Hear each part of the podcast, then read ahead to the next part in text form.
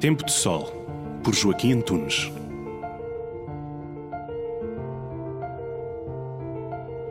Este tempo singular da Quaresma é propício a uma vida cristã centrada na prática do bem, ouvindo, por exemplo, o silêncio indefeso dos idosos esquecidos e maltratados tantas vezes pelos seus próprios familiares.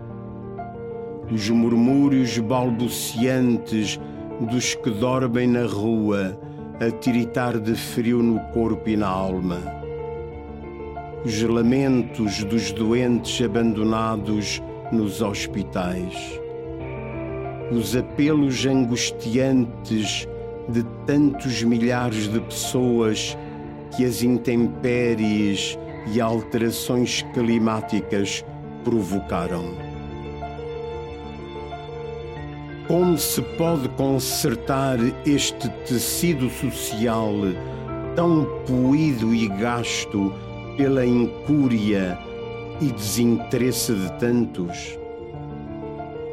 Ser cristão é ter consciência crítica e sensibilidade apurada para dar resposta aos que sofrem o flagelo da indiferença e do desdém.